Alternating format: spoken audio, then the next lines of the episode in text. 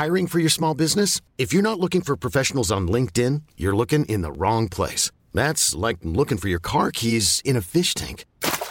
LinkedIn helps you hire professionals you can't find anywhere else, even those who aren't actively searching for a new job but might be open to the perfect role. In a given month, over 70% of LinkedIn users don't even visit other leading job sites. So start looking in the right place. With LinkedIn, you can hire professionals like a professional. Post your free job on linkedin.com slash achieve today. Bonjour à tous et bienvenue sur le Rendez-vous Tech, l'émission qui explore et qui vous résume de manière compréhensible toute l'actualité tech, internet et gadgets. Bonjour à tous et bienvenue dans le Rendez-vous Tech, un épisode un petit peu particulier aujourd'hui, un petit peu intime même je dirais, puisque je suis seul avec vous. Euh, je suis en raison de problèmes d'emploi du temps et de semaines de 3 et de nuits très très courtes pour couvrir les, conférences, le 3 étant la euh, grande fête du jeu vidéo à Los Angeles. Euh, qui, où on nous présente toutes les nouveautés de l'industrie, dont on va un tout petit peu parler, parler d'ailleurs dans l'émission un petit peu plus tard. Euh, et ben en raison de tout ça, il y a eu des problèmes d'emploi du temps et euh, ça fait que je me retrouve euh, tout seul euh, dans l'émission. Enfin, je dis tout seul, mais pas vraiment, puisque je suis avec vous dans vos oreilles pour une petite heure de discussion tech. je suis Patrick Béja, pour ceux qui ne me connaissent pas, et aujourd'hui, on va parler de, de différentes choses. on va parler de YouTube et de la dernière controverse en date. On va parler aussi d'Apple et des suites de, des annonces de la WWDC. Vous allez voir, il y a des choses vraiment intéressantes. Il y a d'autres sujets dont on va parler, comme évidemment Huawei, euh, comme je le disais, un petit peu de 3, euh, et puis des trottinettes électriques encore, et d'autres choses. Et ça va être euh, donc une, une, petite heure passée ensemble. Je suis Patrick Béja, et je suis très heureux de vous retrouver pour un épisode ben, entre vous et moi. Ça fait très très longtemps, je sais plus quand c'était le dernier où j'étais tout seul euh, dans l'émission, mais mine de rien, moi ça me fait plaisir. C'est un format un petit peu différent qui a aussi son, son attrait, en tout cas pour moi. J'espère que vous l'apprécierez. Euh, et je voudrais remercier évidemment euh, les auditeurs qui soutiennent l'émission et qui lui permettent d'exister, en l'occurrence Mathias Frein, Loïc Bellost, Nicolas Lemire, Aurélien Beck, Sébastien Piolet, Nicolas Barnet et Moni Penny. Euh, et j'aimerais préciser, tiens, avant qu'on continue, que euh, pour les patriotes, les gens qui soutiennent l'émission, je suis en train de mettre euh, le rendez-vous tech dans le podcast privé des patriotes auquel euh, les gens qui soutiennent ont accès. Et hum, cette, du coup, vous, pouvez vous rester abonné uniquement à ce, à ce flux si vous le souhaitez. Les instructions pour le trouver sont dans les notes euh, de, sur la, page du rendez-vous tech, le frenchspin.fr, voilà, c'est le nom du blog que je tiens, je m'en souviens. Dans la barre de droite, il y a un lien vers euh, ces instructions. C'est très très simple, hein. ça prend une demi-seconde. Vous obtenez un flux RSS que vous mettez dans votre app de podcast. Et, et donc, euh, il y a désormais les contenus privés, euh, les éditos, euh, les petits contenus spéciaux que je mets dans le podcast privé des Patriotes et les épisodes classiques, donc vous n'avez plus qu'un flux à avoir pour tout avoir. Donc euh, voilà, je, le précise parce que j'en avais parlé sur Patreon, mais certains ne suivent pas les discussions là-bas et étaient étonnés de voir l'épisode en double s'ils étaient abonnés au flux normal et au flux du podcast privé des Patriotes. Donc maintenant, vous savez. Euh, bah écoutez, on va se lancer avec un sujet compliqué euh, et, même euh, un petit peu un petit peu grave, je dirais, euh, qui est la dernière controverse euh, dont YouTube, euh, au, au, au, centre de laquelle s'est retrouvé YouTube la semaine dernière. Euh, comme vous vous en doutez, c'est encore une controverse liée à du contenu euh, plus ou moins acceptable qu'on trouve chez eux. Et je vais, on en a beaucoup entendu parler, et hum, je crois que ça au-delà de l'affaire elle-même, qui est compliquée et je dirais un petit peu déprimante même, je m'en plaignais sur euh, les réseaux sociaux en disant que c'est des sujets qu'on n'aime pas forcément traiter euh, parce que ils sont pas hyper euh, agréables et joyeux, ce dont on, on manque peut-être un petit peu aujourd'hui, mais ils sont quand même importants et au-delà de ces sujets, il y a des, des, tendances et des évolutions de la tech qui risquent de euh, former son futur, de changer son futur, et je crois que c'est des choses qui sont importantes à comprendre. Alors, de quoi parle-t-on d'abord peut-être? Euh, il s'agit d'une euh, discussion, d'une euh, même controverse entre deux journaliste ou un journaliste et un YouTuber. le journaliste Carlos Mazza, qui travaille chez Vox Media, et le YouTuber Steven Crowder, qui est un YouTuber qui fait du, commentaire sur les informations. Et euh, Carlos Mazza s'est plaint sur Twitter que depuis des semaines et des mois, Steven Crowder, donc le YouTuber, euh, le harcelait dans ses vidéos sur YouTube et que YouTube ne faisait rien.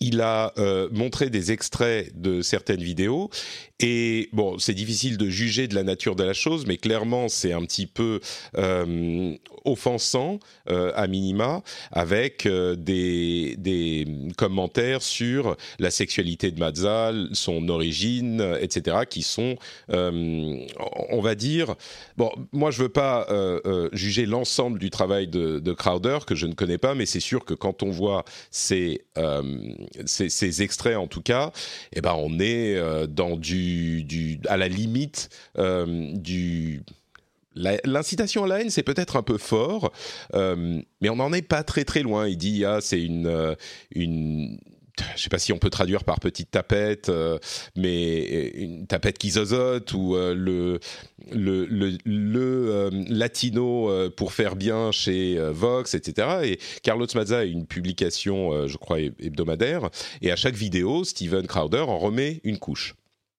Et clairement, il est, c'est non seulement Crowder en remet une couche, mais en plus, comme toujours dans ces problèmes euh, sur Internet, les followers de Crowder viennent harceler ou emmerder euh, Mazza sur Twitter et ailleurs, l'insulter, etc. Donc euh, c'est un petit peu, disons qu'on n'est pas loin du, je pense qu'on est même en plein dans le bullying, dans le harcèlement en tant que bully de, de, de Crowder envers Mazza. Et le, ce que dit Crowder, c'est ah mais c'est des c'est des petites euh, engueulades entre amis, c'est pas bien méchant en gros, c'est mais c'est bon on déconne. Et évidemment euh, on déconne, c'est toujours euh, l'argument dans l'œil du, du, du déconneur et pas de celui qui est victime du déconneur. C'est la caractéristique du bully.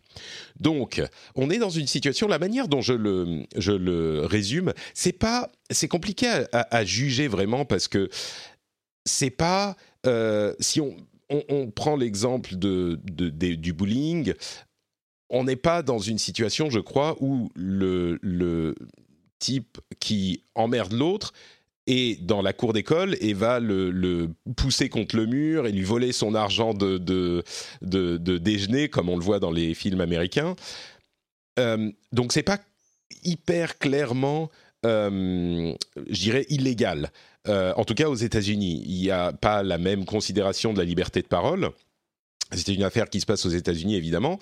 On est plutôt, si on reprend cet exemple d'attitude en classe, dans euh, le, moment où euh, un des gamins va mettre sa main devant le visage de l'autre et lui dire « je te touche pas, je te touche pas, je te touche pas », en train de danser devant lui.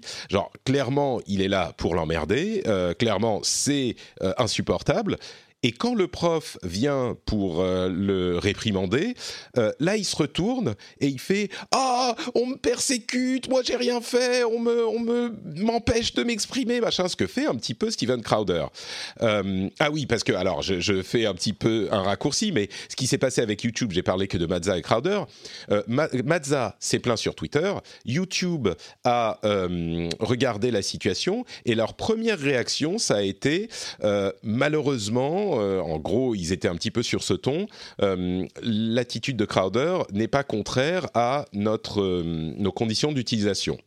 Donc, on va rien faire. On peut pas, en gros, lui bannir sa chaîne, ce qui est une action quand même forte. Mazza revient sur la question, la controverse commence à enfler et euh, YouTube se base sur les conditions d'utilisation du programme de partenaire, qui est une autre section avec un autre set de conditions d'utilisation euh, et de euh, problématiques liées au harcèlement pour dire, bon, clairement, on n'est pas d'accord avec ce que dit Crowder, et notre action, pardon, notre décision, c'est de démonétiser sa chaîne. Euh, petite euh, parenthèse, Mazza dit oui, vous êtes gentil avec la démonétisation de sa chaîne, euh, mais ce fait, il fait son argent avec son merchandising et pas avec la pub qu'il a sur la chaîne. Il vend des t-shirts, dont l'un des, t-shirts est, en gros, je traduis, mais le communisme, c'est pour les tapettes. Il a un truc avec les homos. Hein. Je crois que ça cache peut-être quelque chose chez lui. Généralement, quand on est aussi obsédé, c'est qu'on a, c'est pas rare qu'on entende euh, quelques années après, ah oui, euh, en fait, je, vais accepter mon ma sexualité. Enfin bref. Euh, le, le le, coup là, c'est que il fait son argent avec son, son ses, produits dérivés entre guillemets, et YouTube a répété, enfin a ajouté pour regagner sa monétisation, non seulement il doit devenir sage, mais en plus il doit virer les liens vers son merchandising. Sur ce, Crowder euh, active sa base et euh, commence à dire euh, voilà c'est là qu'on arrive à l'analogie avec les, gamins où celui qui fait oh non mais c'est pas juste madame j'ai rien fait on me persécute machin et qui commence à crier à la au, comment dire à l'assassinat de la liberté de parole et, et, ce genre de d'attitude qu'on retrouve souvent d'ailleurs. Euh, je ne sais pas si vous l'avez remarqué, c'est la tendance qu'ont un petit peu tous les énervés à, euh, sur Internet dès qu'on euh, applique une sanction contre eux, et, c'est vraiment de tous bords. Hein. La, la, réponse, c'est on me persécute, j'ai plus le droit de parler, etc. Et je pense qu'il y a quelques cas limités où peut-être que les décisions sont exagérées et touchent à la liberté de parole mais sur la, quantité de fois où on l'entend, je pense que c'est quand même un petit peu rare. Donc, on est dans cette dynamique. Euh, et je pense que la nature du contenu de Crowder, de ce que j'en ai vu encore une fois, euh, ça va peut-être contre les conditions d'utilisation de YouTube, ce qui est l'un des, des, éléments de la controverse, et que souligne euh, Mazza, c'est qu'ils ont des conditions d'utilisation qui interdisent le harcèlement, et dans ce cas, ils ne les font pas respecter. Sincèrement, de, mon estimation, alors je, vais peut-être éviter de donner mon estimation. Si vous pensez que c'est clairement du harcèlement, bah euh, évidemment cette décision de ne pas bannir la chaîne purement et simplement vous paraîtra euh, au minimum injuste. Si vous pensez que euh, c'est pas du harcèlement, et eh ben là vous vous direz euh, bah non c'est clairement pas sympa ce qu'il fait, mais ça va pas jusqu'au niveau du harcèlement clair et, net. Ce que dit YouTube et qui je pense n'est pas complètement incohérent, c'est que comme on est un petit peu, on n'est pas dans l'illégalité, en tout cas encore une fois aux États-Unis. Peut-être qu'en France, ça serait différent parce qu'on a des lois plus dures sur l'incitation à la haine. Euh, mais même là, franchement, je suis pas convaincu qu'un juge dirait c'est absolument de l'incitation à la haine. On est un petit peu à cette frontière et c'est à cette frontière que toutes ces controverses sont les plus controversées justement parce que euh, il est difficile de le juger. Mais si euh, euh, ça ne va pas dans une catégorie ou dans l'autre, euh, ben on a notre opinion qui change en fonction de la manière dont on le voit. Et j'ajouterais que si YouTube prenait la décision que cette, ce comportement allait à l'encontre de ses conditions d'utilisation, comme je crois qu'on est, en tout cas si on est au-delà de la frontière, je ne crois pas qu'on soit très très loin au-delà ça provoquerait en réaction des décisions à prendre sur de très très nombreuses autres vidéos. Et peut-être que ça devrait être le cas, parce que, comme je le disais, euh, l'attitude de Crowder, même si c'est pas euh, je te pousse euh, par terre et je te tape dessus, eh ben c'est pas non plus complètement innocent et c'est je te mets la main devant le visage. On peut en rire comme ça, mais c'est quelque chose qui, comme le dit Mazza, ça dure depuis des mois et euh, les followers de Crowder viennent l'emmerder en plus. Euh, bah, c'est pas quelque chose qui n'a pas d'effet. Ça peut pas être considéré comme anodin. Donc peut-être que, vous voyez, à la fois, moi, je suis euh, euh, en train de me dire, on est dans une situation limite, et à la fois, je me dis. Oui, mais cette analogie avec la, la, vie réelle, si on la considère sur le long terme, eh ben, c'est une attitude qui est clairement répréhensible. Alors pourquoi est-ce que YouTube n'agit pas plus fortement, même si la démonétisation, à mon sens, est une incitation à ne pas agir de cette manière euh, qui est forte? Je crois que vraiment la monétisation est le cœur de YouTube et s'ils prennent ce genre de décision, ça influence euh, le contenu de la chaîne. Donc, mais pourquoi est-ce que YouTube n'a pas pris une décision plus forte comme bannir euh, l'éditeur? Et là, on touche à une tendance qui est plus importante et qu'il faut vraiment comprendre si on veut comprendre ce qui se passe dans cette affaire et dans toutes les affaires de ce genre. Euh, le, problème, en fait, pour YouTube est, un problème de responsabilité. C'est-à-dire que eux ne veulent pas être responsables du contenu qui est sur leur plateforme. Euh, un éditeur de presse, un journal par exemple, est responsable du contenu qu'il publie. Euh, si c'est une chaîne de télévision, ils sont responsables du contenu qu'ils mettent à l'antenne. YouTube se voit, quand ça l'arrange un petit peu, comme une plateforme. Ou en, en tout cas, l'intention à la base, c'était d'être une plateforme. C'est-à-dire que eux n'avaient aucune, euh, euh, aucun contrôle éditorial sur le contenu qui était présenté sur leur chaîne, euh, et ils proposaient simplement un service qui était de mettre des vidéos en ligne que des gens avaient enregistrées chez eux. Et les personnes qui mettent ces vidéos en ligne sont responsables de ce contenu. Alors, principe de la plateforme avec la non-responsabilité du contenu, elle n'est pas réservée à YouTube, elle s'applique en fait à, tous les services et à toutes les plateformes en ligne. C'est-à-dire que la règle qu'on a définie au niveau légal, c'est que à partir du moment où euh, un, fournisseur de services n'intervient pas dans le contenu qu'il met en ligne, eh bien, il est une plateforme. Ça s'appliquerait euh, idéalement pour YouTube à YouTube, mais ça s'applique par exemple aux euh, fournisseurs d'accès, ça s'applique à WordPress, qui n'a pas du tout le même problème. S'il y a euh, quelqu'un qui utilise WordPress.com pour publier quelque chose, c'est l'exemple qu'avait pris mon ami euh, Tom Merritt, si quelqu'un utilise WordPress.com pour publier un billet euh, incendiaire ou, d'incitation à la haine, on va pas s'en prendre à WordPress, on va s'en prendre à la personne qui l'a publié. Donc YouTube a cette problématique qui est très spécifique de devoir ou de vouloir maintenir cet équilibre, à vouloir en fait rester une plateforme et à être considéré par une immense partie euh, des utilisateurs comme un éditeur, comme une chaîne. Euh, et c'est compliqué à gérer parce que si ils se mettent à euh, passer volontairement du statut de plateforme au statut d'éditeur, eh ben ils doivent être responsables de tout ce qui est sur leur plateforme. Et dans ces conditions, la plateforme YouTube telle qu'on la connaît aujourd'hui, je crois, ne peut pas réalistiquement exister. Alors peut-être que certains d'entre vous diront, bah oui, super, tant mieux.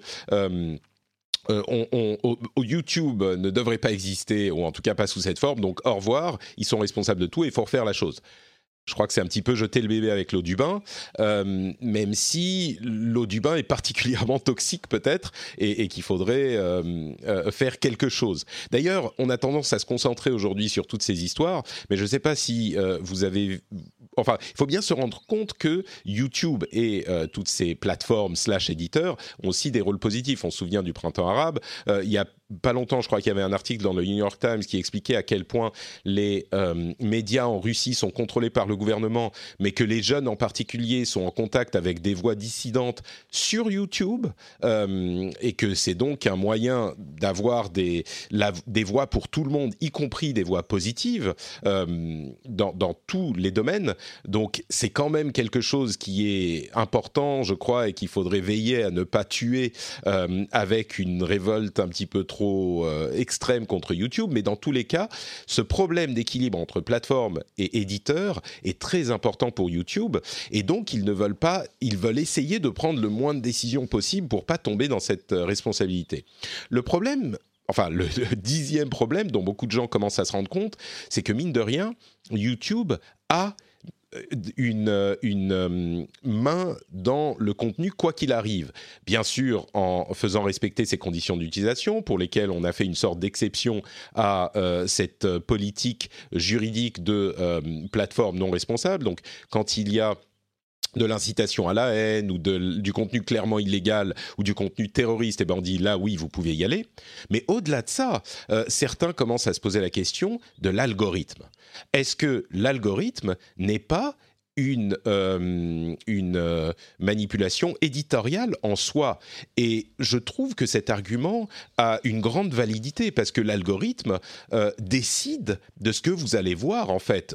si on prend une, vue un petit peu large du service, l'algorithme créé pour rendre service et pour dire bah, vous avez aimé plutôt telle vidéo, on va vous montrer des vidéos de ce type qui on l'a vu dans de nombreux articles ces derniers temps, a tendance à pousser vers les extrêmes et l'algorithme dans son ensemble a tendance à déjà favoriser les gens qui font le plus de bruit, euh, ce qui est problématique. Mais en plus de ça, il pousse vers les extrêmes. On a vu, comme je le disais, de nombreux euh, articles qui détaillent comment certains euh, ont été enrôlés dans des organisations racistes ou ce genre de choses, en commençant simplement en regardant des trucs relativement innocents. Mais l'algorithme pousse dans ces directions. Et c'est pas que, bien sûr, euh, les gens qui ont designé l'algorithme se sont dit on va faire, euh, on va pousser les gens vers euh, des, extrémistes, mais c'est une, une, sorte de conséquence inattendue de on va pousser les trucs les plus populaires et les trucs qui font qui sont les plus controversés sont populaires. C'est la nature humaine qui fait ça. Donc l'algorithme quoi qu'il en soit peut être, je crois, considéré comme une forme d'édition. C'est pas exactement la même édition que fait un éditeur ou un rédacteur en chef. Je dis éditeur à chaque fois, mais on comprend bien que je parle de la rédaction et de la rédaction, euh, la décision de rédaction dans une publication de presse. Donc, c'est pas tout à fait la même chose, hein, clairement. Mais on est en train de découvrir et de comprendre qu'il y a quand même euh, quelque chose de comparable ou peut-être qui est, je ne sais pas si c'est à mi-chemin ou euh, une autre forme d'édition. Et là, je viens à, euh, j'en viens à l'un des points que je voulais faire, c'est est-ce que on n'a pas besoin de définir un, autre statut, euh, une sorte de, de, forme à la fois juridique, légale euh, et, et, sociétale différente pour ce type de service qui concernerait bah, YouTube et puis peut-être Facebook, Twitter qui soit pas euh, une simple plateforme qui n'est responsable de rien,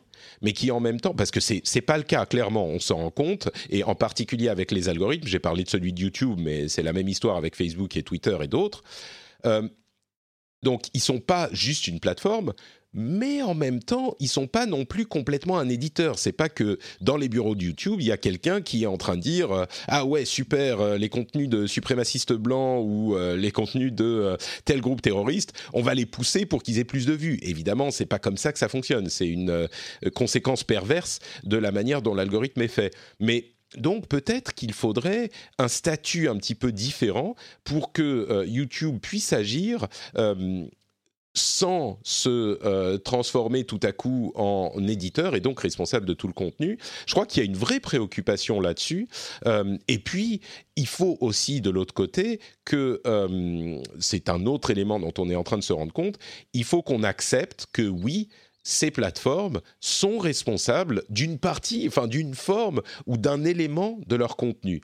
Et euh, de plus en plus, on est en train de le voir, toutes ces plateformes sont en train de devoir euh, décider que euh, un contenu, même s'il n'est pas illégal, doit être sanctionner d'une manière. Alors, dans le cas de YouTube, c'est souvent la démonétisation. Dans le cas de Facebook, ça peut être de le montrer moins euh, que d'autres types de contenus. Et dans tous ces cas, on a les gens qui sont à l'origine de ces contenus qui vont venir euh, se plaindre, comme le gamin qui met la main devant, devant l'autre de Ah, on me persécute, euh, on m'enlève ma liberté de parole. Et je crois que là, on est en train de commencer à accepter. Peut-être qu'il ne faut pas créer formellement un nouveau statut, peut-être que c'est pas nécessaire, mais la manière dont on voit tous ces et toutes ces plateformes est en train d'évoluer, je crois, dans ce sens-là. Donc euh, voilà, c'est une longue explication pour cette controverse entre Carlos Mazza, Steven Crowder et euh, YouTube et ses politiques et ses conditions d'utilisation. Euh, on est encore dans le questionnement pour beaucoup de ces éléments, mais j'espère que ça vous, aura aidé à, y voir plus clair, à voir plus clair dans l'affaire elle-même, bien sûr, mais surtout, ce qui est à mon sens plus important, euh, dans la manière dont euh, les mécaniques qui sont derrière les décisions se produisent et euh, dans quelle direction on est en train de se diriger, peut-être avec des tendances qui se dessinent pour les prochaines quelques années. En tout cas, c'est le but de l'émission de vous aider à comprendre et à analyser tout ça. Bon, parlons euh, d'autres sujets qui sont importants aussi avec Apple et les suites de la WWDC. Euh, on en a beaucoup parlé la dernière fois, donc je vais passer un petit peu plus vite, mais comme toujours, vous le savez, hein, euh, avec ce type de conférence, il y a parfois des informations qui sortent après la grosse conférence, et on avait enregistré juste après. Donc euh, il y a des choses intéressantes dont on peut parler, et puis là encore peut-être des tendances qu'on avait évoquées la semaine dernière, mais que je peux euh, développer un, petit peu plus dans cet épisode. Je vais juste prendre une gorgée d'eau. Mmh. Voilà, parce que quand on est seul, on parle beaucoup et ça assèche la gorge. Euh, mais donc, euh, la suite de la WWDC, on en avait entendu parler en rumeur. Euh, il est possible qu'il y ait un tracker d'objets signé Apple. Vous savez, des petites pastilles, des petits badges euh, qui traquent la localisation que, que, Apple ferait eux-mêmes. Il y a d'autres. sociétés qui les créent, qui vont là encore être sans doute un petit peu embarrassées parce qu'Apple arrive sur ce marché, mais lié à leur leur euh, euh, euh, technique de localisation pour les appareils, même quand ils ne sont pas connectés à Internet. On en avait parlé avec cette sorte de réseau maillé entre les appareils Apple. Euh, et ben, ça pourrait être effectivement un outil euh, hyper pratique pour genre euh, bah, ses clés ou je sais pas son fils on dans la chaussure ou ce genre de choses. C'est pratique pour traquer les différentes choses ou personnes ou animaux de compagnie ou ce genre de choses. Euh, bien sûr, il faut être dans des endroits où il y a un certain euh, maillage d'appareils Apple, mais il y a de nombreux endroits quand même où, c'est le cas. Et puis c'est mieux que l'alternative est de ne pas rien avoir du tout, ou alors d'avoir une carte SIM dans un petit appareil, mais là ça consomme énormément de batterie, donc il faudra le recharger tous les jours ou tous les quelques jours. Là, avec ce système, on peut imaginer euh, ne pas avoir besoin de recharger pendant très longtemps. Et Apple a détaillé la cryptographie qui sous-tend le système, et c'est vraiment intéressant. Je vais pas rentrer dans les détails, mais en, gros, il faut avoir deux appareils Apple euh, qui vont créer en commun une clé cryptographique euh, et quand l'un d'entre eux il faut donc il faut en avoir au moins deux pour que ça fonctionne. La plupart des gens qui l'utiliseront en auront au moins deux j'imagine. Mais euh, quand l'un des deux est perdu il émet cette clé avec la localisation des appareils autour et ensuite on, comme on a la clé sur l'autre appareil on peut comparer bien sûr elles sont hachées salées etc des, des technique cryptographique pour que ça reste complètement anonyme. Mais euh, Apple peut comparer euh, le, la clé à celle qu'il a dans sa base de données de manière à vous donner la localisation sans que jamais personne d'autre ne puisse y avoir accès. Donc c'est vraiment un système hyper intelligent qui, selon les chercheurs en sécurité, euh, devrait fonctionner et respecter la vie privée. la vie privée, c'était un thème important dans cette conférence. on a eu aussi une information sur la manière dont euh, les applications vont pouvoir accéder à vos données de localisation. Et il y a une nouvelle fonctionnalité qui est pas mal du tout. Euh, quand une application vous euh, demande vos données de localisation, eh ben Apple va afficher une petite fenêtre qui va vous montrer les données de localisation auxquelles cette app a eu accès déjà. Vous savez qu'on peut lui proposer de de prendre nos données seulement pour euh, une fois ou euh, quand elle est active, à certains moments, Apple va pouvoir vous montrer une petite carte avec les données auxquelles a eu accès cette application. Et c'est vraiment un moyen euh, intéressant de réaliser les données qu'on donne de manière visuelle, ce qui est beaucoup plus compréhensible et frappant que simplement de se dire bah il sait, où je vais euh, il sait où je vais il, il, sait où je vais ou l'application sait où je vais. Donc ça c'est encore quelque chose d'intéressant. Et on a euh, aussi dans le domaine de la vie privée mais pas forcément de la localisation euh, la, des détails sur le sign in with Apple. On en avait parlé la semaine dernière. Pour moi c'est une fonctionnalité hyper, hyper importante qui étend la préoccupation euh, de la protection des données privées d'Apple au-delà de son écosystème. Euh, les données qu'on a eues sur euh, le développement et le déploiement de cette option je résume très rapidement, c'est donc une option pour se connecter à des apps et garder son identité, donc son compte sur ces différentes apps, qui respecte énormément votre vie privée et qui est fournie par Apple et qui respecte votre vie privée euh, de manière significative, beaucoup plus que les autres options de ce type, comme euh, utiliser Facebook ou Google ou euh, d'autres services du genre pour se connecter, puisque ces services ont et risque de partager et d'aspirer euh, toutes les données qui sont liées à l'app. Donc c'est vraiment une préoccupation dont parlaient énormément de gens, euh, à laquelle euh, Apple propose une solution et on se demandait comment est-ce qu'ils vont déployer cette solution justement. Et là, il y a à la fois quelque chose de très efficace et peut-être d'un petit peu préoccupant pour d'autres raisons, c'est que cette option sera obligatoire pour les applications et les développeurs qui proposeront ce type de euh, module de connexion, donc à Facebook, Google, ils devront aussi avoir l'application, la, connexion euh, Sign In with Apple. En plus, elle devrait être en haut de toutes les autres, euh, ce qui pose des questions légitimes de, d'abus de, position dominante. Apple impose encore des conditions aux développeurs d'applications. Et, c'est vraiment une question qui est très différente. Je crois qu'il y a deux éléments à prendre en compte là. D'une part, indéniablement, c'est une technologie importante pour la protection de la vie privée. Indéniablement, c'est euh, il y a peu de sociétés qui peuvent proposer euh, ce type de euh, technologie et d'options pour la vie privée à cette échelle, de cette manière. Je crois même qu'il y en a quasiment pas, parce que de toutes les sociétés que nous connaissons, euh, elles sont rares sont celles qui ne font pas de l'argent en utilisant vos données privées. Euh, et c'est pas une critique acerbe de cette pratique. Hein. Moi, je suis un grand utilisateur de, Google notamment, et je le fais en connaissance de cause, et j'en retire des bénéfices. Donc, il ne faut pas penser que c'est une condamnation de cette pratique. Mais je crois que l'option de ne pas l'utiliser est importante, et il n'y a personne qui la propose. Apple, là, met en place un système en, entre guillemets, une fois, un système qui permet de, résoudre et de donner une alternative, et il est important qu'on en ait une.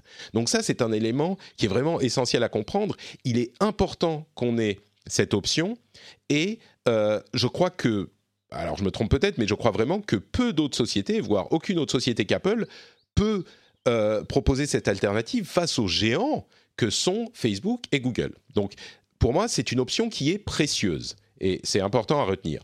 D'un autre côté, la question de l'abus de position dominante avec cette imposition aux développeurs se pose effectivement. Je crois que la réponse n'est pas 100% claire.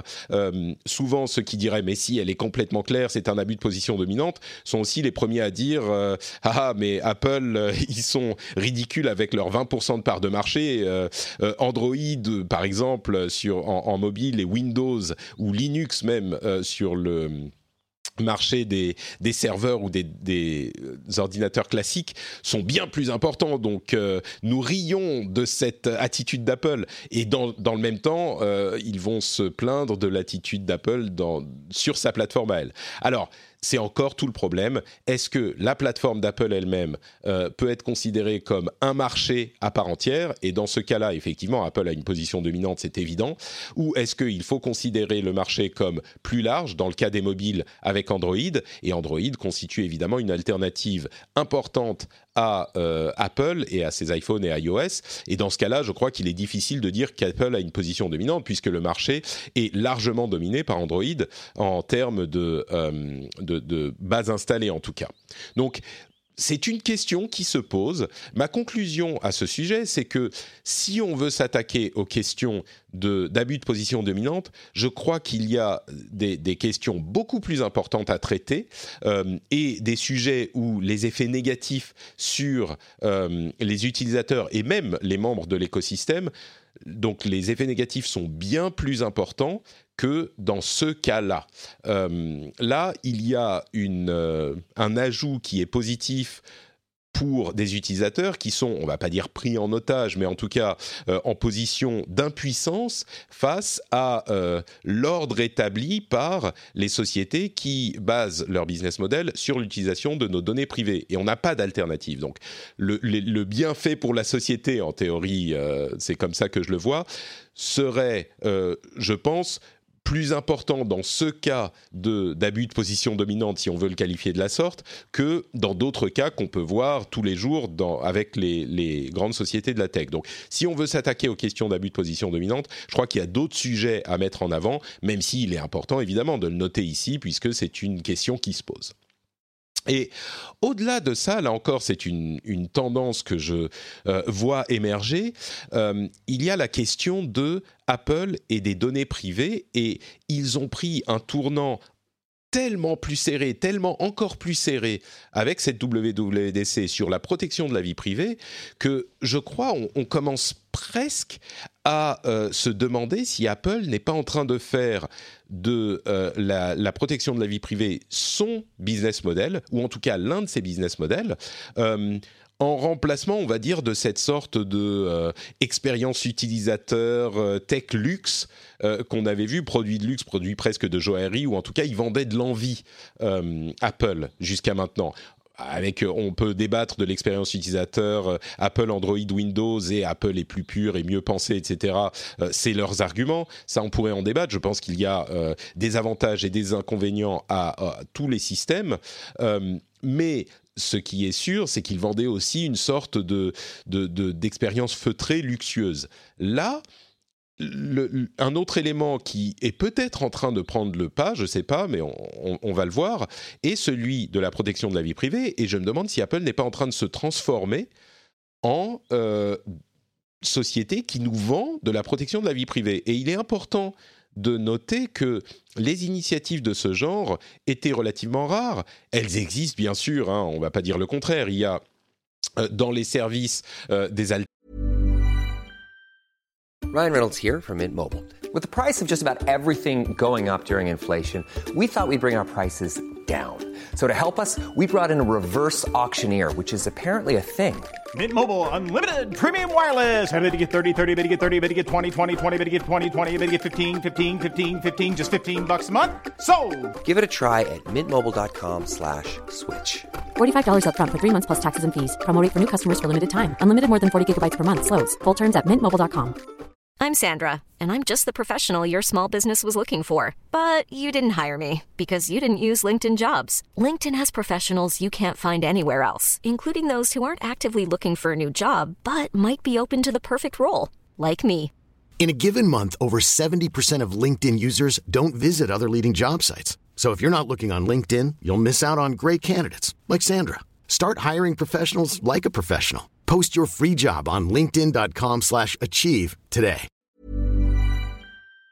Alternatives comme euh, bah, Quant, DuckDuckGo ou ce genre de choses dans les euh, services de recherche. Il y a des, des euh, euh des services de réseaux sociaux comme euh, Mastodon ou d'autres qui euh, font les choses dans le respect de votre vie privée. Euh, il y a du, des, des, des, navigateurs Firefox, Opera, etc. Il y a des, même du matériel, hein. il y en a plein.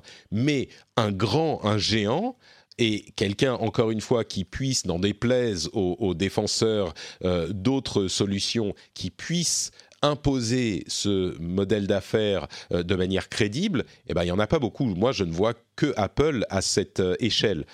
Et euh, c'est quelque chose qui est hyper important pour cette société. C'est, je me rends compte en fait que si on veut vraiment de manière simple et accessible pour le plus grand public se dire bon, moi je veux faire le choix de quelque chose qui va plutôt protéger ma vie privée, à la base. Ensuite, moi, je fais ce que je veux avec les autres applications, mais de base, ça protège plutôt ma vie privée. Comme écosystème pour notre vie numérique, eh ben, on n'avait pas énormément de choix. Euh, chez les gros, on avait bah, Facebook, euh, Google, euh, Twitter n'est pas vraiment un gros. Microsoft commence à se diriger vers la vie privée, mais ils n'y sont pas encore vraiment. Apple est une proposition cohérente et, je, euh, disons que euh, la question qui suit celle-ci est de savoir est-ce qu'ils vont pas commencer à vendre des appareils un peu moins chers? Ils feront jamais du bas de gamme, mais peut-être un euh, bas de gamme margé, c'est-à-dire qu'ils vont marger sur le bas de gamme qui ferait, donc ça resterait un petit peu plus cher que la concurrence comme toujours, mais euh, qui serait l'alternative où bah, la marge sert à faire l'argent et donc, euh, on n'a pas besoin de faire de l'argent sur vos données privées. Et pour proposer en fait cette expérience de protection de la vie privée à un plus large public. Je ne sais pas si ça va aller dans cette direction, mais en tout cas, ce qui est clair, c'est que malgré le fait qu'on en parle depuis des mois et des années du fait qu'Apple se positionne comme société de protection de la vie privée, c'était nous, on, protège votre vie privée pour ce que vous nous donnez. Mais là, ça va au-delà. C'est vraiment, si vous êtes avec nous, vous avez tous les outils simples pour euh, vivre votre vie numérique euh, sans avoir besoin de vendre vos données ou de, livrer vos données, où vous pouvez largement minimiser tout ça. Euh, et, vous avez le choix. Alors qu'avant, en fait, on n'avait pas vraiment, vraiment le choix, où c'était très compliqué de se créer un environnement où on avait le choix. Donc euh, c'est une tendance qui va encore plus loin que ce qu'on avait vu jusqu'à maintenant et qui pour moi est très intéressante. Euh, il y a plus euh, d'optimisation et de changements dont on a entendu parler. Il y a des nouvelles règles pour les applications destinées aux enfants dans l'App Store, euh, qui bien sûr protègent plus la vie privée. Il y a une gestion de la batterie qui va utiliser un apprentissage de machine learning pour savoir quand vous utilisez votre téléphone et donc le charger peut-être pendant la nuit à 80% jusqu'à ce que vous en ayez besoin. Et là, il le charge, il aura le temps de le charger à 100%. Euh, donc ça, permet de moins dégrader la batterie sur le long terme, c'est une très bonne chose. Euh, il y a une détection de la langue de dictée vocale, ce qui pour moi va être hyper pratique parce que je dicte souvent en français ou en anglais, ou en tout cas je le fais moins parce que il faut sélectionner le bon clavier virtuel. Là, on n'aura pas besoin. Euh, il y a le support multicaméra, donc vous pouvez filmer à la fois avec la caméra de devant ou la caméra de derrière. Euh, et puis, bien sûr, des controverses euh, justifiées, pas controverses, mais des moqueries, on va dire plus ou moins justifiées sur euh, le, fameux pied de moniteur euh, Super Pro Display XDR à 100, euh, à 1000 dollars, qui, bon, a fait un petit peu de bruit aussi, on s'en doutait. Donc voilà pour les deux gros sujets. Euh, j'espère que ça vous aura euh, intéressé. On va enchaîner avec des sujets un petit peu plus rapides. Mais avant ça, bien sûr, euh, j'aimerais remercier tous les auditeurs qui soutiennent l'émission avec Patreon, patreon.com slash rdvtech. Pour ceux qui ne le savent pas, c'est très simple. C'est un système qui vous permet de donner de l'argent à l'émission. Vous allez sur le site, vous décidez, je vais donner 1 dollar, 2 dollars, 3 dollars par épisode. Vous accédez à des bonus comme euh, ceux dont je parlais, les contenus éditoriaux pour les, euh, pour les euh, patriotes, donc des petits contenus privés. à certains niveaux, vous avez accès à la meilleure communauté du monde, qui est la communauté des patriotes. C'est un, un, serveur Slack où il y a plein de gens super cool qui parlent de plein de choses super intéressantes. et donc, vous décidez à quel niveau vous soutenez. Et si euh, vous voulez vous arrêter, vous vous arrêtez quand vous voulez, c'est complètement libre et ça vous permet donc d'avoir, euh, de, soutenir l'émission et de me soutenir. C'est quelque chose de euh, positivement vertueux, donc je vous encourage à le faire. En fait, la manière dont j'y pense, c'est si vous écoutez l'émission depuis un certain temps, peut-être pensez à ce que vous diriez à votre conjoint ou votre conjointe. expliquez pourquoi vous ne soutenez pas l'émission.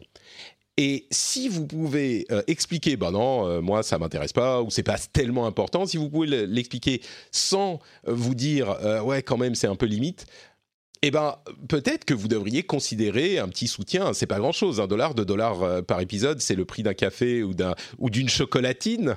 je suis très equal opportunity pour tout le monde et, ça aide énormément l'émission, bien sûr. Donc, un grand merci à tous ceux qui le font déjà. Patreon.com slash rdvtech, ça prend deux minutes pour euh,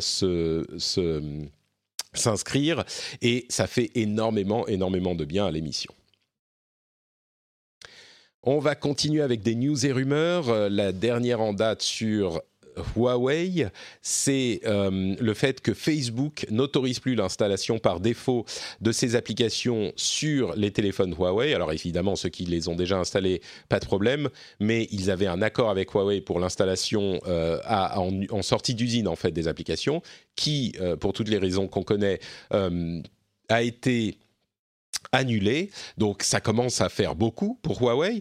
Mais de l'autre côté, euh, il y a des arguments qui sont euh, un petit peu soufflés à l'oreille des géants par la Chine, mais qui sont pas complètement euh, faux non plus, qui sont que ça peut être en fait dangereux de euh, couper complètement Huawei des systèmes américains. Euh, d'une part parce qu'il se dirige vers plus d'autonomie, comme on en avait parlé, et du coup, euh, bah, on aura moins de contrôle. Et oui, c'est peut-être injuste, mais c'est comme ça qu'on voit les choses quand on a un gouvernement autoritaire comme celui de la Chine. Et Google euh, dit par exemple, oui, on a banni Huawei, pas de problème, mais euh, si jamais ils n'ont pas accès aux mises à jour de sécurité avant l'arrivée dans la branche euh, open source d'Android, eh ben ça va laisser un mois ou un petit peu plus aux personnes mal intentionnées pour utiliser ces mises à jour de, ces failles de sécurité qui sont présentes un petit peu un petit peu plus longtemps là-bas. et donc ça amène plus de danger pour l'ensemble du monde parce qu'il y a plein de téléphones Huawei et on peut imaginer que euh, des, responsables importants, c'est pas juste pour les personnes qui vont euh, se faire voler leurs euh, leurs données ou leurs informations de paiement par exemple, ce qui est important évidemment, mais là où on pense à des choses encore plus gênantes, c'est des, des, personnes qui vont avoir des responsabilités dans les gouvernements ou dans des grandes entreprises qui vont être mises en danger ou ce genre de choses. Évidemment, on pourrait dire, bah, du coup, faut pas utiliser des, téléphones Huawei, on peut le dire, mais c'est encore une question compliquée. Donc, il y a ce genre de questions qui commencent à se faire jour. Je crois qu'elles sont pas totalement illégitimes, mais en tout cas, pour le moment, on n'a toujours pas d'accord euh, trouvé et euh, on est toujours dans cette situation où Huawei euh, est mise au banc des, des grandes sociétés de la tech. On a euh, des nouvelles, des informations qui nous arrivent de l'E3. Comme je le disais, pour ceux qui ne savent pas, l'E3, c'est Electronic, euh, Electronic Entertainment Expo, donc euh, le grand événement du jeu vidéo qui a lieu à Los Angeles tous les ans. Je vais en profiter pour boire un petit peu plus. Voilà, pendant que vous méditez sur cette grande exposition de l'industrie du jeu vidéo. Alors, on, va en traiter beaucoup plus dans le rendez-vous jeu, donc si vous voulez avoir plus d'informations, n'hésitez pas à aller euh, écouter cette émission qu'on enregistrera demain, si tout va bien. Mais en gros, euh, ce qui va intéresser les auditeurs du rendez-vous tech, c'est qu'il y a deux euh, annonces importantes qui ont été faites au niveau du matériel. Euh, Google Stadia, donc le service, enfin du matériel, oui, c'est du matériel pour Google dans ce cas-là. le service de streaming de jeux vidéo de Google a annoncé son business model. Et là où il y a une petite déception, c'est que le service n'inclut pas un abonnement qui permet d'accéder à une un catalogue, une librairie de jeux à la Netflix, on va dire. Il faut quand même acheter les jeux. Euh, là où c'est intéressant, c'est qu'on n'a pas besoin d'acheter de console puisque c'est du streaming depuis les serveurs de Google.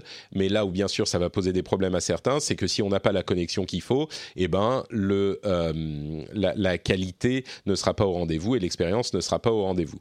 Donc euh, c'est une sorte de de euh, pas de compromis, mais pour certains ça va être intéressant, pour d'autres ça va l'être moins. Euh, le service en lui-même aura une version gratuite entre guillemets en 2020, euh, début 2020 on va dire. D'ici là, on peut y accéder tout de même avec une formule d'abonnement à 10 dollars par mois qui permet d'avoir des une, meilleure qualité d'image, donc on va jusqu'en 4K, et euh, ça donne aussi des jeux gratuits chaque mois, donc c'est quand même, euh, il y a quand même accès à ce type de choses, de la même manière que le Xbox Live Gold ou le PlayStation Plus vous donnent là aussi deux jeux par mois environ. Euh, donc c'est vraiment, on va dire, une console sans la console, le projet de Google. Et là où moi je suis un petit peu déçu, c'est que je m'attendais à ce que Google euh, bouge un petit peu plus les lignes dans cette industrie. Euh, on sait que quand ils sont arrivés dans euh, les, domaines où ils ont compté, eh ben, ils sont arrivés en euh, faisant vraiment bouger les lignes. Euh, ça a été le cas dans le domaine du mail, dans le domaine de la vidéo, évidemment, quand ils ont racheté YouTube, de, Maps, etc. Ils ont vraiment changé la manière dont se faisaient les choses. Là, par l'aspect streaming, c'est le cas, mais par l'aspect business, model, c'est pas vraiment le cas. Donc, je suis un petit, peu déçu quand même, mais je pense que les choses pourraient être amenées à évoluer euh, au moment du lancement de, ou même peut-être dans les mois à venir, avant le lancement du service. Donc ça, c'est pour Google. Euh, de l'autre côté, on a eu euh, la conférence de Microsoft qui devait annoncer sa prochaine console et qui l'a fait, mais avec très très peu d'informations. En gros, on a vraiment eu uniquement ce qu'on attendait, c'est-à-dire des capacités techniques qui sont euh, en ligne avec nos l'évolution de la technologie dans ce domaine et qui sont qui correspondent un petit peu à ce que fait plus ou moins Stadia en, performance technique pour une console entre guillemets ou une instance, ce que fait Sony de son côté aussi pour sa prochaine console. Euh, mais on n'a pas eu plus d'informations que ça. Euh, ils ont par contre parlé du fait que leur service xCloud sera lancé en octobre, euh, avec un tout petit peu de flou, puisqu'on ne sait pas s'il s'agira uniquement de la possibilité de streamer depuis nos consoles à la maison, la génération actuelle de Xbox One, ou si ça inclut aussi le streaming depuis leur serveur. Je crois que ça sera le cas. Et dans ce cas, c'est assez intéressant, puisqu'ils ont aussi un service d'abonnement qui s'appelle le Xbox Game Pass, donc ce, Xbox Game Pass vous permet de euh, télécharger et d'installer des jeux qui sont euh, dans un catalogue à eux. Donc c'est un petit peu le Netflix du jeu vidéo euh, sans le streaming. Mais il y a un catalogue qui est beaucoup plus intéressant que les services concurrents. On pense au, bah, à Stadia qui arrive ou à PlayStation Now qui est déjà là. Euh, leurs capacités techniques sont peut-être un peu moins bonnes et le catalogue est moins fourni. Euh, mais le Xbox Game Pass est très fourni. Il faut télécharger et installer les jeux. Euh, mais avec le service xCloud, donc de streaming, qui est une nouvelle brique qui vient s'ajouter à l'offre de Microsoft, et eh ben peut-être que si on combine les deux briques, ça fait un Xbox Game Pass qui est hyper fourni en catalogue et un service de streaming qui sera lancé donc en octobre, euh, qui promet une offre vraiment très convaincante. À voir si ces détails seront confirmés peut-être dans les jours à venir, mais euh, à l'heure qu'il est, je crois que si ces briques se combinent de cette manière, ça pourrait être une alternative hyper intéressante à tous les autres services. À noter aussi que Xbox a lancé le Xbox Game Pass pour PC. Jusqu'à maintenant, l'accès à ce catalogue de jeux n'était disponible, en gros, je schématise, mais que sur euh, la console. Et eh bien là, il y a une version qui est vraiment disponible sur PC, qui est euh, très bon marché puisqu'elle est pendant la période de entre guillemets bêta à seulement 5, euh, 4 euros si on parle en monnaie française, à 4 euros par mois. Donc c'est une affaire énorme pour ce prix-là, vraiment. Moi, je me suis abonné tout de suite et je le regrette pas. Euh, et ça donne accès à tout un tas de jeux. Donc maintenant, c'est aussi disponible sur PC, ce qui suit la euh, volonté de Microsoft d'être présent vraiment partout. Euh, Dernier petit mot, on a le euh, CEL, je crois que c'est eux, le syndicat des éditeurs de logiciels de loisirs, je crois. Euh, ah non, c'était le SNJV, c'est le euh, syndicat national du jeu vidéo. Bon, c'est un autre organisme et en partenariat avec le CNC a annoncé la création des Pégases, qui est notre cérémonie du jeu vidéo, de, de, récompense du jeu vidéo. moi, je trouve ça très très bien. Je sais qu'on peut être critique vis-à-vis -vis de ces récompenses et c'est en fait un petit peu comme l'Académie des Oscars, c'est des professionnels de l'industrie qui vont voter sur les jeux à récompenser. Alors ça sera peut-être très franco-français comme les Césars ou le Festival de Cannes, mais moi je pense que c'est vraiment un, outil de visibilité et puis c'est un moyen de célébrer euh, les productions dans ce domaine. Donc je trouve ça très positif. On a des euh, exemples d'initiatives similaires euh, en, en, anglais dans le monde anglophone et je trouve ça très bien qu'on l'ait également en France. La première année, c'est cette année, si je ne m'abuse, si je ne dis pas de bêtises. Euh, quoi d'autre? On a euh, le président de Mozilla qui a annoncé, alors Mozilla, développeur notamment de Firefox, hein, le navigateur euh, qui est, je pense, l'alternative principale à Chrome, le navigateur de Google. Donc on parlait d'alternative privée, en voilà une. Mozilla a annoncé qu'ils allaient développer un service payant euh, qui ajoutera donc à votre expérience de navigateur un VPN, du stockage sécurisé euh, avec un abonnement mensuel. Ce qui est, je crois, euh, une, une bonne initiative. on n'a pas l'habitude de voir ce genre de choses. Un abonnement à un navigateur, c'est un petit peu étrange, mais je crois que c'est assez cohérent, assez intelligent pour permettre à Firefox de continuer à être bénéficiaire parce que Mozilla est une entreprise qui doit faire de l'argent. Euh, et, là encore, on est confronté à cette réalité que bah, les services gratuits ont une, euh, un coût, soit par vos données privées, soit par la difficulté de les maintenir à flot. C'est le cas de, Firefox. Et euh, les services sont cohérents, notamment le VPN qui permet de protéger un petit peu plus votre vie privée encore. Donc, euh, je trouve que c'est une belle initiative ou une initiative intelligente. En tout cas, j'aurais pas forcément pensé à l'idée de faire un abonnement mensuel pour un navigateur. Et, et si il propose des services qui sont euh, bien pensés, ça pourrait effectivement euh, convenir. Et on peut imaginer qu'il y aurait un tas d'autres services qui, qui s'ajouteraient à ceci. Donc euh, là encore, une proposition pour protéger votre vie privée. Ils le font déjà d'ailleurs chez Firefox par diverses méthodes, diverses méthodes comme le fait d'avoir implémenté un blocage des cookies de sites tiers par, des, par défaut, si je ne m'abuse, dans leur navigateur, ce qui est une chose que faisait d'ailleurs bah, l'autre qui s'intéresse à la vie privée, Apple, avec Safari depuis, je crois, un an ou, deux. Euh, donc voilà, il y a quelque chose à faire dans le domaine. Et on est toujours dans cette tendance de euh, protection de la vie privée euh, qui, qui, prend de l'importance. Euh, Facebook va, semble-t-il, publier dans quelques jours un papier sur sa crypto-monnaie dont on entend parler depuis un, bon moment. Il serait en train de, la, de, planifier un lancement pour 2020, donc l'année prochaine. il, il, voudrait en fait établir un standard de crypto-monnaie avec des licences vendues à d'autres opérateurs qui pourraient opérer des nœuds euh, pour la, crypto-monnaie et donc l'utiliser. Euh, et, c'est j'ai l'impression que ça dépasse un petit peu le cadre de Facebook. Peut-être que c'est pas le cas. On verra les détails et la confirmation de euh, de l'idée que la crypto-monnaie serait indexée à différentes monnaies fiduciaire, je crois que c'est le mot en français, euh, classique, donc qui aurait une certaine stabilité. Euh, je crois que c'est quelque chose évidemment qu'il faut suivre de près. Euh, peut-être le, lancement de la première crypto-monnaie qui aurait une ambition très large. ça serait intéressant à, surveiller, voir qui aurait le contrôle de cette crypto-monnaie, évidemment. Est-ce que ça serait Facebook ou quelque chose d'extérieur? À voir mais ça devrait arriver donc pour le papier, euh, on va dire euh, technique et scientifique, euh, le 18, donc dans une semaine, et pour le lancement le, en, 2020. D'ailleurs, on avait, je crois qu'on en parlait la dernière fois, il y a un travail qui est fait avec des autorités américaines. il semble que ça soit quelque chose de sérieux.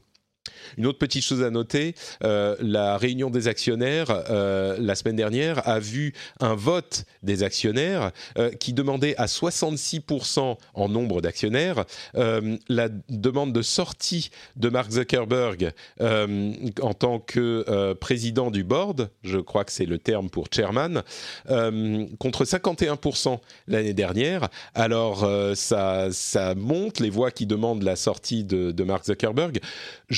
Que euh, Zuckerberg, dans la structure euh, du montage de la société, garde une majorité des voix euh, en, pouvoir. Hein. donc il y a peu de chances que ça se produise.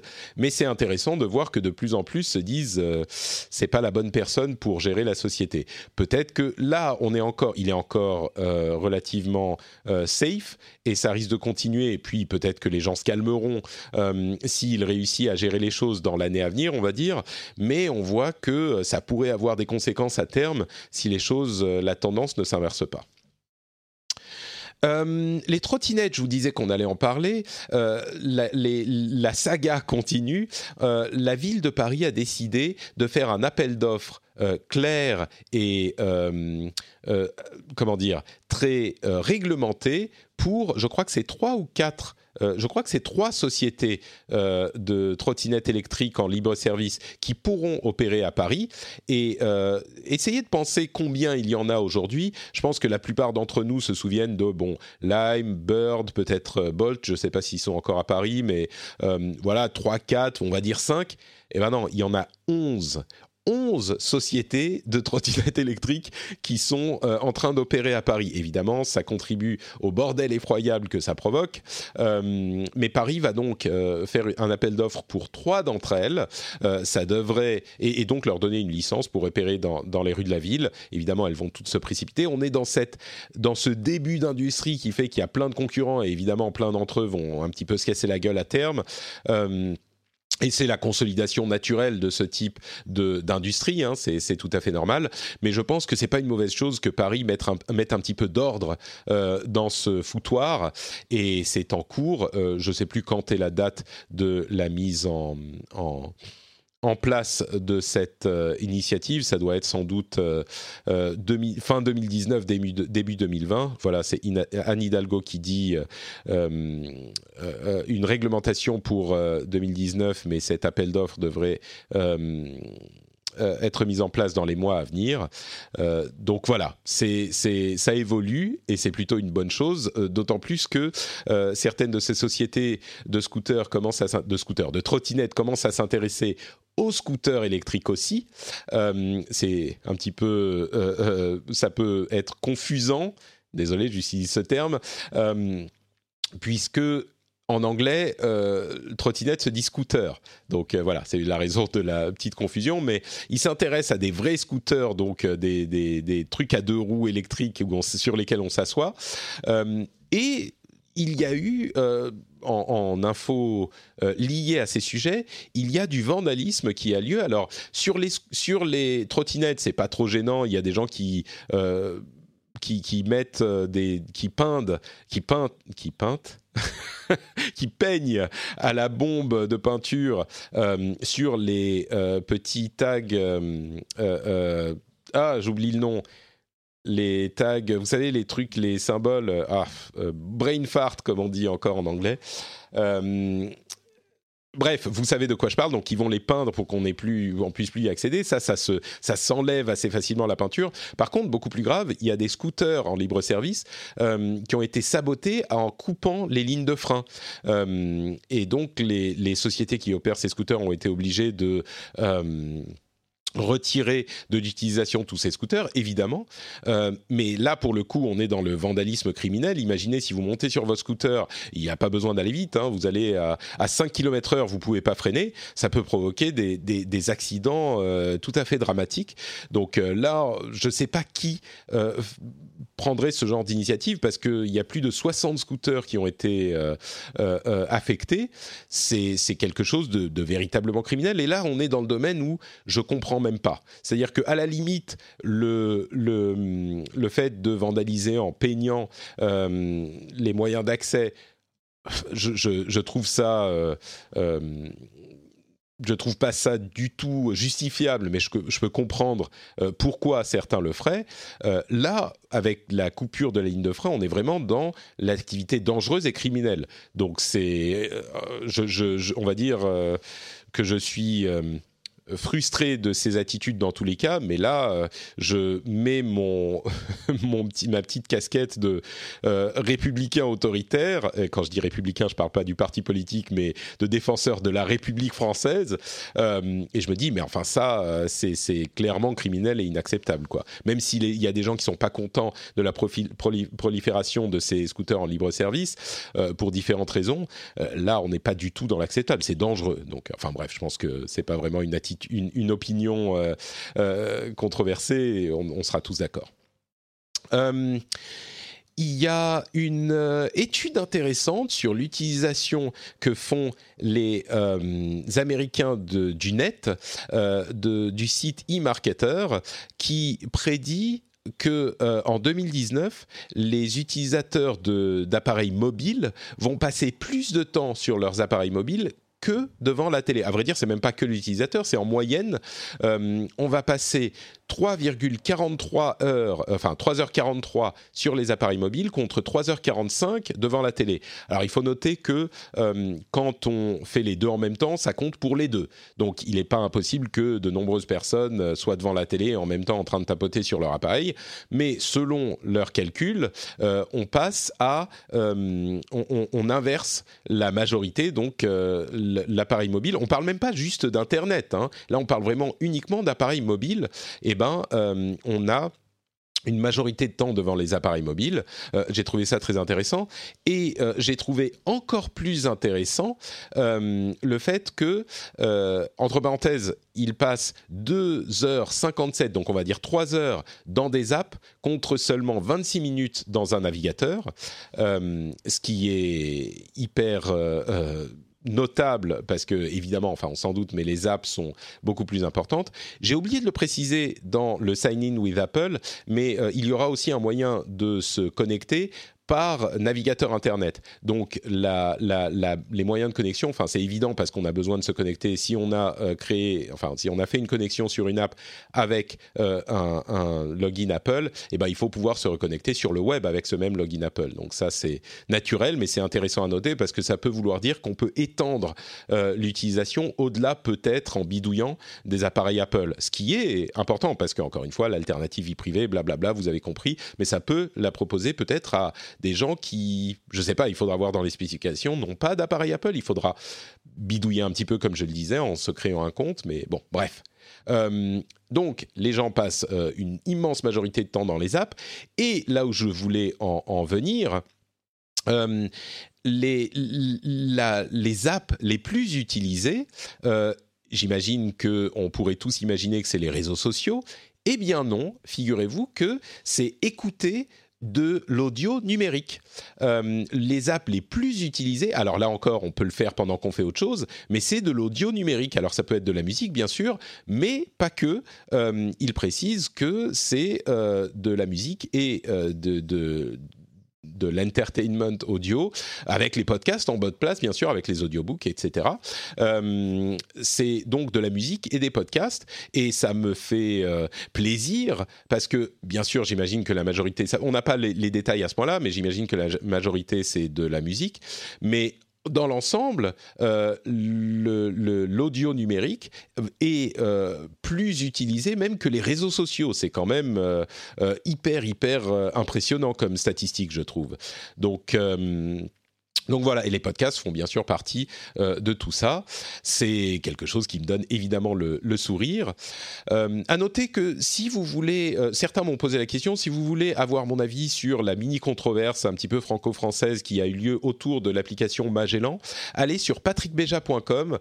J'ai mis un détail de ce que je pensais de tout ça. Il y a eu une petite discussion qui a été créé dans euh, la communauté des podcasteurs francophones. Euh, si vous, ça vous intéresse, franchement, c'est un petit peu inside baseball et à mon avis, il y a un petit peu de, tempête dans un, dans verre d'oification de tout ça. Euh, mais si vous voulez mon avis, ça, a créé des conversations intéressantes avec certains acteurs du, podcast qui sont d'ailleurs des, des, amis et des collègues. mais si vous voulez mon avis, patrickbelgian.com, j'ai détaillé tout ça, j'ai mis tout ça sur papier. Enfin, sur papier virtuel. Euh, et puis dernière chose dont je voulais parler, c'est encore un article absolument passionnant de cette journaliste dont je parle régulièrement, Taylor Lawrence, qui écrit pour The Atlantic, euh, où elle parle encore des tendances des jeunes. Euh, c'est elle qui m'avait, je crois, à l'époque, alerté sur la popularité, de TikTok. Et là, elle parle d'une tendance bon, qui est moins massive que TikTok, mais qui est hyper intéressante.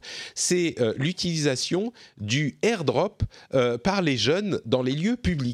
Euh, alors pour, ceux qui ne savent pas, AirDrop c'est une fonctionnalité des appareils Apple, notamment des iPhones, qui permet d'envoyer des fichiers, des photos, des documents euh, d'un appareil à l'autre facilement. Il y a un euh, setting qui permet d'autoriser n'importe quel appareil dans, euh, euh, le, voisinage immédiat de vous envoyer des fichiers, ou alors on peut limiter ça à nos contacts. Euh, c'est bien sûr ce que je recommanderais à tout le monde, mais il y a plein de gens qui ont le truc ouvert parce que c'est pas très gênant en fait. On, on a un pop-up qui apparaît et on dit si on veut accepter ou pas le fichier. Donc il n'y a pas de grosses problématiques de sécurité, mais même si on laisse ça ouvert à, n'importe qui dans les environnements, et puis c'est très local, donc c'est euh, généralement utilisé dans un, je sais pas, on est à un resto, euh, on veut envoyer une photo, ou on est dans un, une réunion où quelqu'un veut nous envoyer un fichier, ben il l'envoie par AirDrop, c'est facile, c'est rapide, et voilà.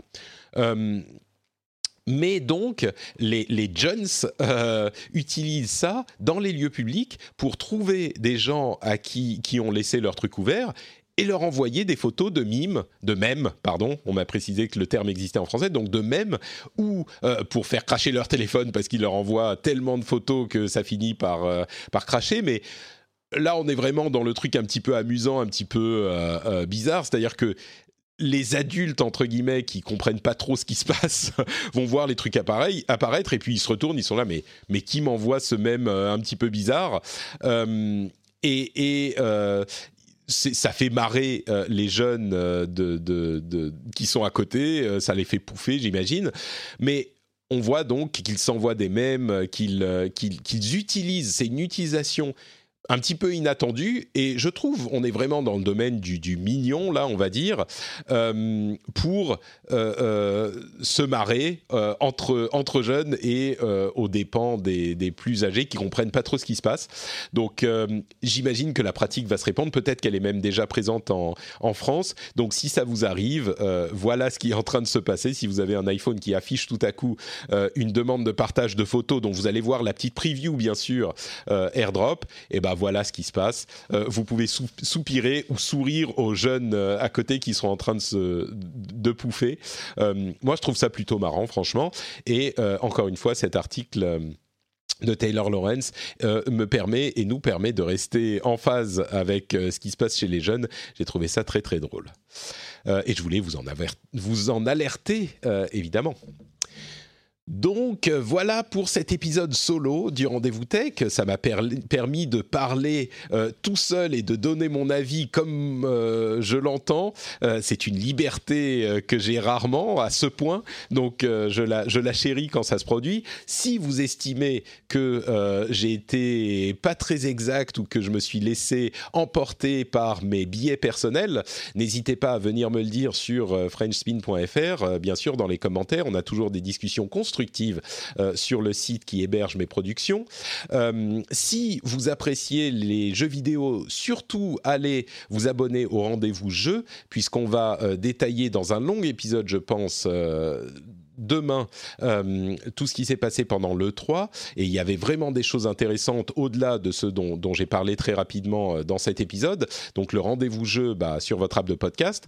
Et bien sûr euh, patreon.com slash rdvtech. Si vous souhaitez soutenir l'émission, bah, allez y faire un tour, ça prend vraiment deux minutes, vous, êtes, vous contrôlez intégralement la manière dont vous soutenez et c'est euh, un moyen évidemment euh, hyper important pour, euh, me, pour financer la production de cette émission. Comme je le disais, si vous écoutez depuis un moment et que bah, vous vous dites, si vous deviez expliquer à votre, vos amis ou vos conjoints pourquoi vous ne soutenez pas l'émission, bah, vous en foutez en fait, vous ne l'écoutez pas tellement et puis en fait si elle n'existait pas, bah, je m'en foutrais. Et si ça vous, si ça, vous, ça sonne un petit peu, comment dire, pas tout à fait très honnête avec vous-même, eh ben dites-vous, bon allez, je vais aller faire un tour sur patreon.com slash rdvtech, ça serait cool. Merci à vous tous d'avoir écouté l'émission. Je vous donne rendez-vous dans à peu près une semaine pour un nouvel épisode. Ciao à tous